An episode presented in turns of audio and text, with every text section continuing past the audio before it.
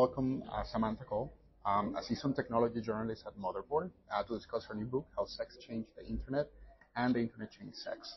Um, this book is a fascinating book that unpacks more than I would say six decades of internet history mm-hmm. uh, with a careful dedication for with a careful dedication for details.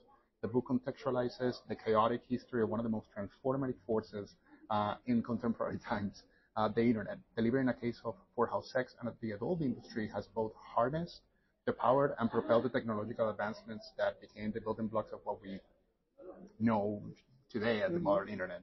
So we hope you enjoyed this conversation, and as always, thank you for watching and listening. Uh, Samantha, it's a pleasure to have you with us. It's so great to be here. Thank you.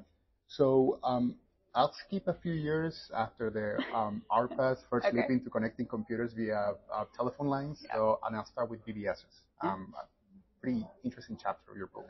Actually, had very little information or very little idea what they were mm-hmm. or what they still are, if they are some of them mm-hmm. still exist. This is, this is, these are early precursors of what today are social media platforms, which allowed for async, at the time, asynchronous conversations or interactions between users, but at a much smaller scale. Um, can you tell us a little bit, a little bit about what BBSs were at, at their peak? Yeah, so bulletin board systems were text-based only. Um, they were places where people could pick a topic that they were into, like you know, your favorite band or um, you know a hobby, and then a lot of people obviously the thing they picked was sex and you know, porn. Uh, so BBSs definitely played a big role, I think, in the early shaping of how we think about porn and sexuality on the internet today, because it was, like I said, it was a place where people could gather um, people could encourage each other. There were a lot of like amateur pornographers on BBS, so they were able to find an audience in a really early way to be able to then transfer that eventually when the World Wide Web came along and they could make a website. Um, that was several years later um, into something that they could then monetize and make their living. Um, so yeah, bulletin board systems. There were there were a lot of really fun ones that were dedicated to being able to share files, where you could you know message someone and say I want these files, and then they would email it to you, or you could download it um, to your computer, and then it would kind of load in a really slow way. but these were like images that were scanned a lot of times from porn magazines, mm-hmm. um, or they were scanned in from people's personal collections. Like they would go get film developed and then that, brought that, it back. That story, yeah. That story of that um, the the lady that you spoke about, Lisa, I forgot her name. Oh yeah, Lisa Pollak, maybe. The, the one that uh, the one whose image had been used basically as a standard. Oh, oh, uh, yeah, Lena. Oh, Lena. Lena sorry. yeah. Sorry, Lena. No, no, it's um, Lena uh, was a Playboy model. Um, she's a centerfold, and uh, early in like the the Bell Labs, they were developing these standards for the internet on how to display images. Um, and someone brought in a Playboy one day and they were like looking for a new image to use as like the standard so they could then experiment and develop across different labs. Um, so, you know, some run into the Playboy and they were like, oh my God, that picture's perfect. Like we can crop it. So it's just like her face. Um, cause the rest of the picture was nude, of course, being Playboy. Um, and then, you know, they scanned it into their system and then from there it became like the scientific research, like image that people used for decades um, to be able to, to say, okay, this is how we want to have a JPEG display or whatever it was. Um, you spoke yeah. about how crazy it was for even for her because she yeah. these were completely under uh, uh, under the radar yeah, Yeah, she didn't know. I think for decades she didn't know that that's what happened with that image mm-hmm. until she was invited to a computer conference. Um, and then the people there acted like she was a celebrity because she was to them. They'd been looking at her face for like years and years and years when they were developing these systems. Um, she was just kind of like, whoa, I did this when I was young. Like it was a one-time thing, and now you know all these guys know me. now yeah. the, the, exchanges in, in these BBSs went unnoticed uh, by the, uh, in the mainstream for a long time. Yeah. And on, until that was until a now considered flawed piece by Times Magazine. Yeah. Can you tell us a little that the impact of that that piece? Yeah, so that was a it was the mid '90s when Time came out with a story that was like about it was panicking about the uh, huge amount of porn that was on the internet, um, and it was based on a research study that someone did. They were like an undergrad, um, so it was very like uh, like you said, they're very flawed. Um, he was looking at bulletin board systems that shared porn, but he was only looking at the file names apparently. Like he wasn't really looking at what was in the images. Um, so he was making a lot of assumptions about what people were actually able to see. Um, and he was also making assumptions about how to access it because he was saying that you know kids could access this kind of thing that would be very scary, but you know you had to like call the administrator on the phone and say let me in to a lot of these things um, to be able to log in in the first place. So it wasn't something that like an eight year old was going to do or that like someone was going to let a very clear child into. was that one of the reasons? But it was what I think that one of the early um, age verification that was implemented mm-hmm. in these sites was credit card, if I'm not mistaken. Yeah, yeah, yeah, yeah. So you know, it was to be able to to get into a lot of these sites, you had to pay. Um, so you read credit card numbers off on the phone, and um, or like even mail a check with mm-hmm. some of the systems that they used. Um, but yeah, the the thing in time was saying that oh my God, kids can see uh, this kind of hardcore violent porn all over the internet. What are we gonna do? Um, and that created a lot of panic, and people were like, "Oh my God, like this is something that's in our homes now." Like at that point, people were getting computers connected to the internet in their homes. Um, so yeah, I think that kind of created a real stage for worry about kids' safety on the internet back in the mid '90s that we still see today. Now, there's a chapter in your book that you um, refer to as cyber utopia, and you describe it that the idea was that it was a it was free from all the social constructs and that bind us to real life, um, um, and and thus from its prejudices. So, um, what was life online? I was wondering what was life online back in the late 80s, mid 90s. Um, yeah. Compared to what we have today, for example. Right. Yeah. it was a lot smaller. It was a lot simpler. Um, it, and but at the time, it was mind-blowingly vast for people because they had never been able to connect across distance like that before to other people um, even though it was it was all text and you you were you were logging into like basically a chat room in a lot of these places. You had like multi-user domains where you would role play as like part of a game. Like a lot of them were like Dungeons and Dragons type games. Um, but you could also log in and describe yourself as anything you want. So you could be whatever your mind could come up with. And yeah, a lot of people talking about the internet and advertising the internet who stood to make money on it um, described it as this thing that uh, people would leave behind, you know, race and sexuality and sex and gender, and they would all be, we would all just be happy and free and just our ourselves as we are inside. Um, and of course, people immediately were like, I'm going to describe myself as like, you know, a six three, like muscular blonde man. Like it's the the same like stereotypes about like what was conventionally attractive and like, you know, sex and gender roles and things like that replicated online because people gravitate toward those things in real life. Um, so yeah, it wasn't uh, democratizing as people expected or hoped. And then you know today we have, of course, like Twitter where people just are fighting all day. True. Yeah. You mentioned something about human emotions, and as long as there there's been interactions, there's always been human emotions, mm-hmm. and thus online romance. And there was one story that caught my attention, which I thought it was funny because I was saying like, well, I guess catfishing isn't that isn't yeah. a new thing. So and that was the story of Sue and oh, Steve. Oh yeah, yeah. I thought it was so interesting. it, it, it, sort of like explains the gender bending nature of the of yeah. the internet at the time. So can you tell us a little bit about that story?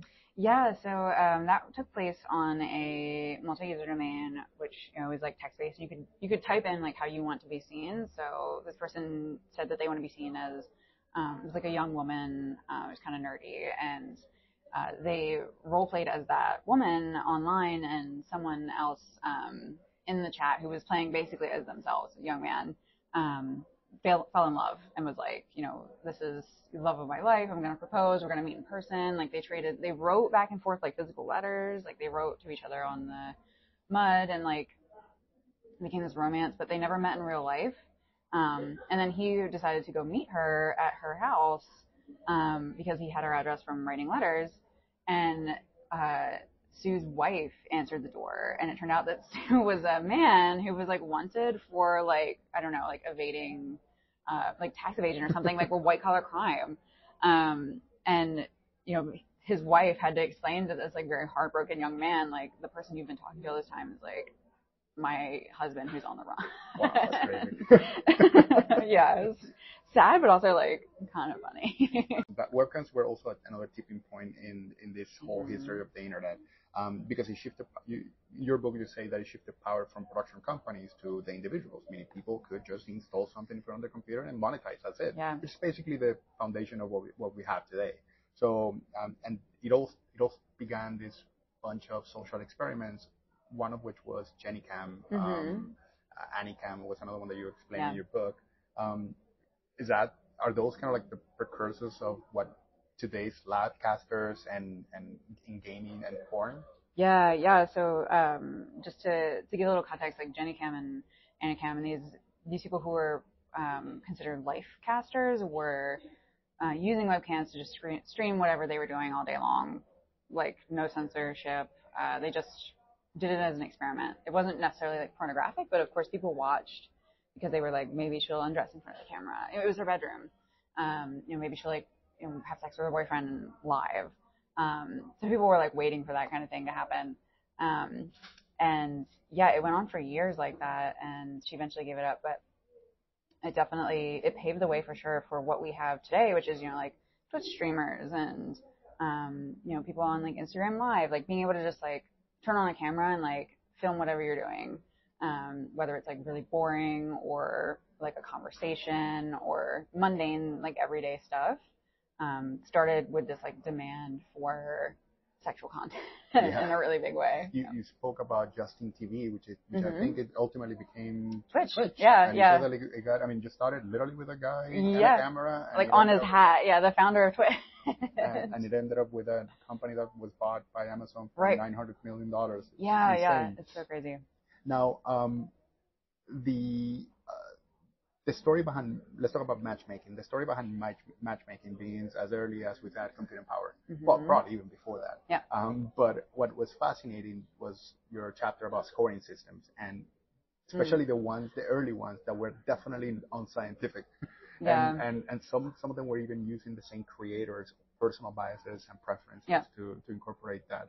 Um, can you tell us an example of one? Yeah, yeah. So an example of that would be um, so eHarmony was a big one. So uh, eHarmony was started by a guy who's very much in um, like the the Christian religion world, and he he believed that like people would want the same things that he did, um, or that he the people around him in his culture did. So uh, the the scoring systems that he used when he built eHarmony, which was at first a site for people who wanted to like meet other Christians.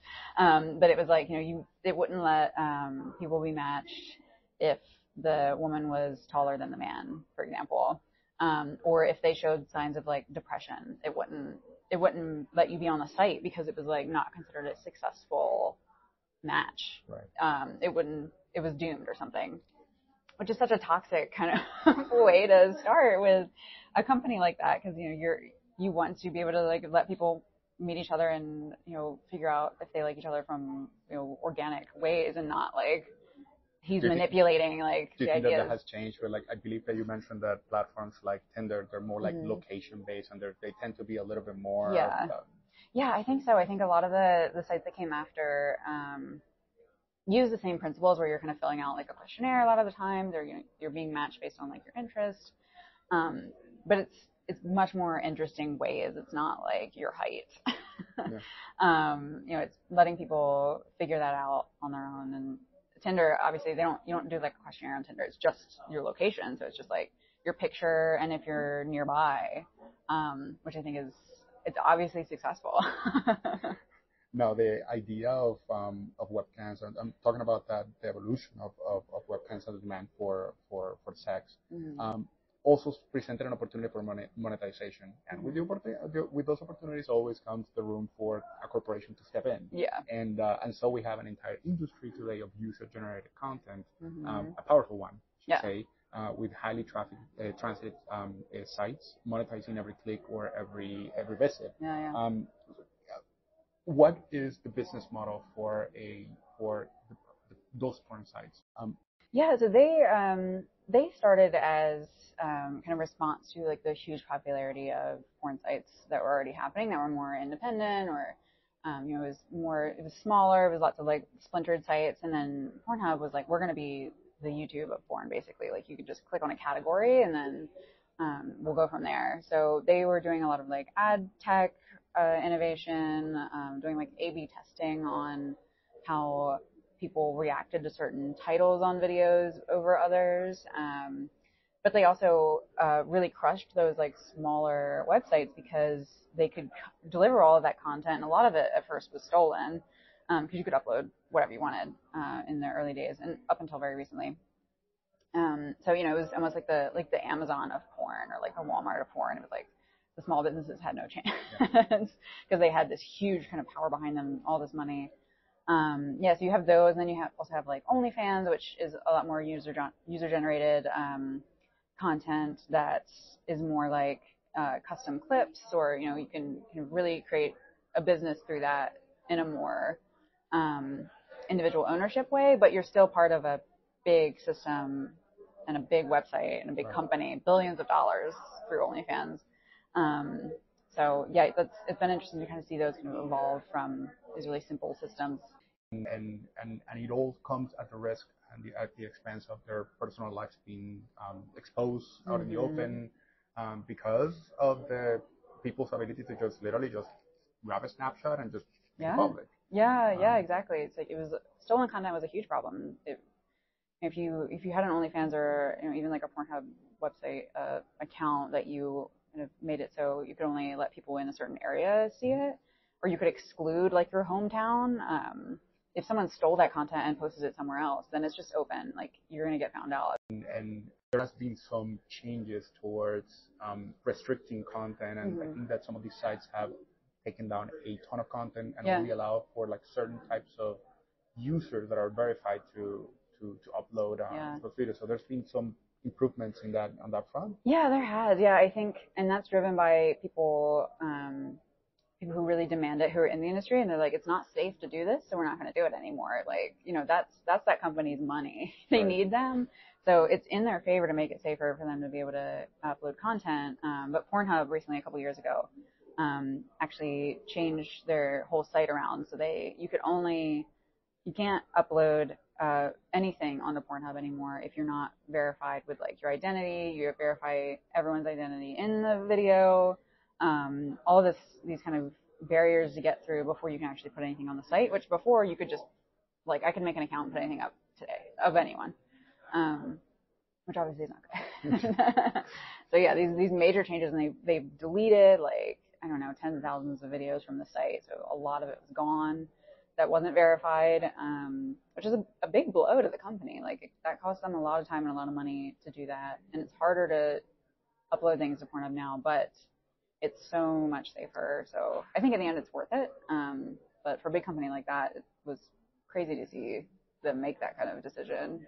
And you mentioned a moment ago that those companies do drive tend to drive innovation because mm-hmm. of them the investment that they make into actually bringing traffic into yeah. their sites. And um, one of the things that really made these industries or these companies where data harvesting is basically yeah. just getting data about their users and, and, and you mentioned that even some of them are proudly sharing statistics about what their what their users consume in these yeah. sites. So I was actually interested because back in 2018 we had some push in terms of laws. GDPR went into effect, data privacy laws in mm-hmm. Europe. We saw that in California.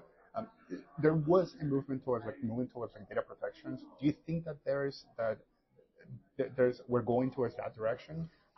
Inevitably um, we are because I think people are getting uh, like the laws are getting a little better. People are getting smarter about what they can like sue a company like that for. You know, if they're disseminating content that they shouldn't be, they can kind of say, okay, I'm going to get a lawyer and make this stop. Um, so I think it's it's just a it's a business problem where they if you're spreading revenge porn on your site, that's bad for business. Right. Um, which in the past it wasn't. It was the opposite. It was like if you people are interested. It was like the celebrity nudes get leaked and everyone goes and looks. Um, and now I think we have more um, culturally, it's less accepted to do that. It's less accepted to spread nudes or like do revenge porn. Um, but it's still a huge problem. Um, yeah, I think we're we're headed more toward at least an awareness that it's not okay. um, and I think eventually like policies and laws and things like that catch up. Um, but it takes a while. No, talking about policies, you mentioned three in particular. You mentioned uh, Section 230, mm-hmm. um, who I, begin, I, believe it has kind of like two parts of it. One of which is um, giving some uh, or removing some liability from these yeah. corporations about user-generated content. So you cannot sue, uh, I don't know, uh, AT&T or, or, or, a comp- or a corporation like Facebook um, for whatever is posted. But mm-hmm. on the other side, you do they, they do ask them to police their content internally. And there was something interesting because you mentioned an example of Facebook's own policies and something about like Facebook's policy for nudity. Mhm. And you said that these are kind of like imaginary li- lines that Yeah. policies are that tend to like shift and and and. Uh, I, I don't know. I don't know if you have any thoughts about about like in Yeah. particular. I thought Facebook's example was completely interesting. It's About so yeah, Facebook Facebook is very hostile toward anything sexual. Like you can't even do um, straightforward sex education on Facebook. Like that you get your page taken down um, if you try to advertise with like too much shoulder skin. it's really crazy um, the way that they have evolved over the years because it didn't always used to be that way. Um, but it was pretty early on. It was like people protested outside the Facebook building about not being able to show breastfeeding images.